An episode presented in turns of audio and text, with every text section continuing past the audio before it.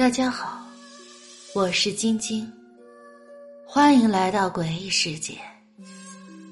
想听鬼故事吗？别急，咱们慢慢道来。漂亮女人上。上个月新搬来一个漂亮的女邻居，那女人给人的第一感觉就是妩媚，不像小女生那样扭扭捏捏。她穿着刚过大腿的旗袍，散着波浪卷的头发，画着艳丽的妆容，让人联想到上世纪上海滩的舞女。身材是凹凸有致，白皙的皮肤加上勾人的眼睛，是男人难以抵挡的类型。第一次见面，他找我借清洁的工具。隔壁那栋房子空了快一年，一直没有租出去。听说那房子阴气很重。之前有一个女大学生住在那儿，是大款养的金丝雀。怀孕之后一直逼着大款离婚，大款就请了几个小混混，在一个雨天闯进屋里，把那个女大学生给杀了，尸体就埋在了屋后的空地上。此后一到雨天，就能够听到屋外隐隐约约传来女人的哭声。此后一到雨天，就能够在屋外听到隐隐约约女人的哭声。这种鬼屋自然很难出租，要不是实在没钱，谁也不会沾这个晦气。那个女人名叫苏苏，看样子比我要大上几岁。她敲开我的门后，冲我弯下腰：“打扰了，能不能借借您的扫把还有拖把？”“呃，您是？我是刚刚搬过来的，以后我们就是邻居了。”我赶紧把工具找出来递给他，他冲我礼貌的道谢。我问他需不需要帮忙，他婉言谢绝了。第二天他来归还工具的时候，送来了一盒便当。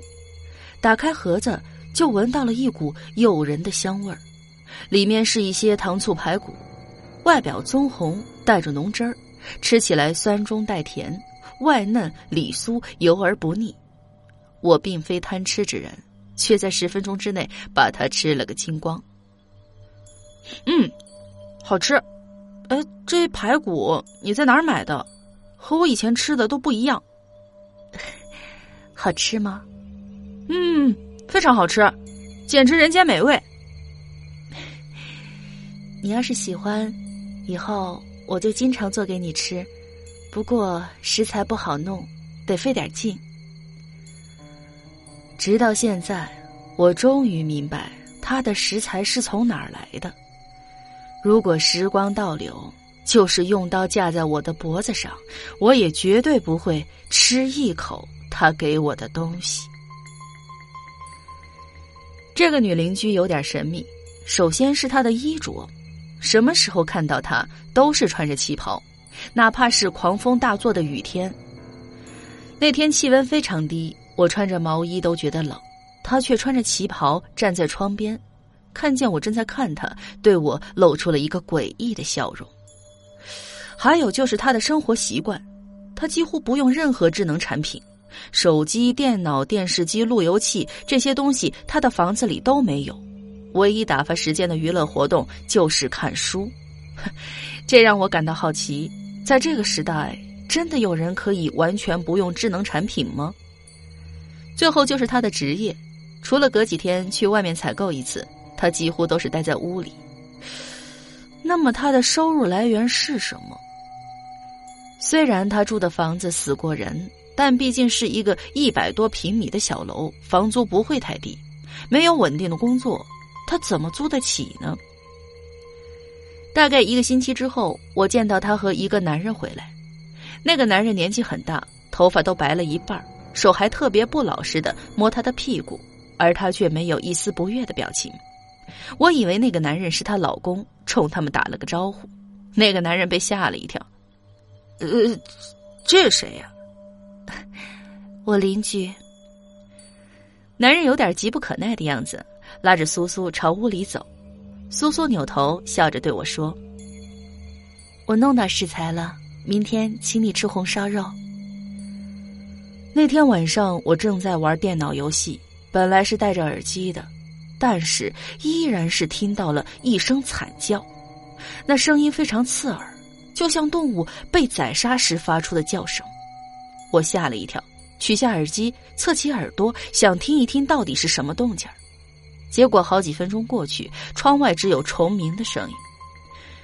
正当我准备继续玩游戏时，门口响起了敲门声。我穿上了拖鞋，开门后看到了脸色微红的苏苏。他好像刚刚做了运动，额头上还有细汗。他对我说：“不好意思啊，我家的菜刀坏了，能不能借用一下你的刀？”“嗯，可以啊。”“哎，你刚刚有没有听到什么声音？”“哦，什么声音啊？”“好像好像有什么东西在叫。”“你听清楚了吗？” 我刚刚在玩游戏呢，隔着耳机好像是隐约听到了一声。那可能是你听错了，已经这么晚了，你应该早点休息的。我看看墙上的时钟，确实不早了，已经快十二点了。关上门的一瞬间，我突然想起来，不对呀，这已经是午夜了，他来找我借菜刀。想干什么？第二天，苏曼归还菜刀的时候，如约给我带了一盒红烧肉。不知道是他的厨艺太好，还是我饿得太厉害，我很快就把肉吃了个底儿朝天。苏曼对我的吃相很满意，全程都带着欣然的眼神。临走时，我问他：“嗯，昨天那位先生是？啊，他是我的一个朋友。”我想起了那个男人颇为猥琐的小动作，心里还是有点怪怪的。那他人呢？他昨天晚上坐了一会儿就走了。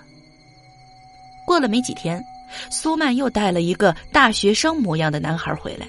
那男孩穿了一件黑色外套，一只手搭在苏苏的腰上，整个人痞里痞气。进门的时候，那男孩还亲了苏苏脖子一口。苏苏没有推开他，反而只是对他笑笑。难道说这个小毛孩才是她的男朋友？过了一天，苏苏给我送来了一份爆炒牛筋。我问他那个男生是谁，苏曼说是他的远房表弟。表弟能做出这么亲密的动作吗？我有点怀疑。但无论如何，和什么人有什么关系呢？说到底也是品性问题。我对苏苏又没有想法，所以没有太在意。直到我的哥们儿阿成来找我的那一天，我才意识到问题是有多么的严重了。阿成是我初中就认识的朋友，为人很讲义气，在社会上也很混得开。唯一的缺点就是好色，经常看到美女就走不动道。有一次勾搭某个已婚妇女，被她老公发现后，躲在衣柜里躲了一夜。清晨时悄悄溜出来，光着屁股在街上跑了十分钟，成为大家口里的笑柄。那天，阿成正在跟我抱怨我住的地方太偏远。苏曼端着盘子从门口走过来，她踮起脚，一件一件的晾衣服。阿成看到苏曼的模样后，眼睛都直了，吞吞口水说：“我靠！我终于知道你小子为什么搬到这个鸟不拉屎的地方来了。原来有个美女邻居啊！我看他的样子就知道他起了色心，提醒他。”哎，你不要起坏心思啊！人家是正经人。你看你说的，好像我不是正经人一般。哎，他多大了？不知道。有没有男朋友，或是老公？不知道。我靠！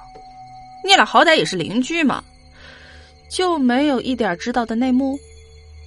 阿成不爽的抱怨。我只知道他隔上几天就会带个男人回家，有老头子、大学生，甚至还有外国人。我的话还没有讲完，阿成已经跑出了门口，一脸贱相的走到苏曼跟前，问他需不需要帮忙。苏曼防备的看着阿成，我连忙追出去，对苏曼说：“ 哎，对对对，对不起对不起，这我朋友脑子不大灵光，你别理他。”苏苏饶有深意的看了我一眼，不知道为什么。我看着他的脸，心里生出了一丝恐惧。他笑着说：“你的朋友一直这么乐于助人吗？”阿成眼睛直勾勾的盯着苏苏白皙的大腿，哈喇子都快流出来了。呃，不不不不不不，我只爱帮美女。那，就有劳你了。晾完衣服后，阿成就像一条哈巴狗围着苏苏打转，讲着一些俗透的笑话，帮苏苏把房里的柜子挪了个遍。我太了解这个小子了，殷勤的终极目的就是把别人骗上床。那天晚上，阿成破天荒的留了下来，要在我这儿住上一晚。哎，我说，你明天不用上班吗？哎呀，太晚了，不想开车，不安全。简直是司马昭之心。那天深夜，我迷迷糊糊听到开门的声音，想必是阿成开的门，应该是去了苏苏那儿。我在心里骂了一句人渣，就又昏睡过去了。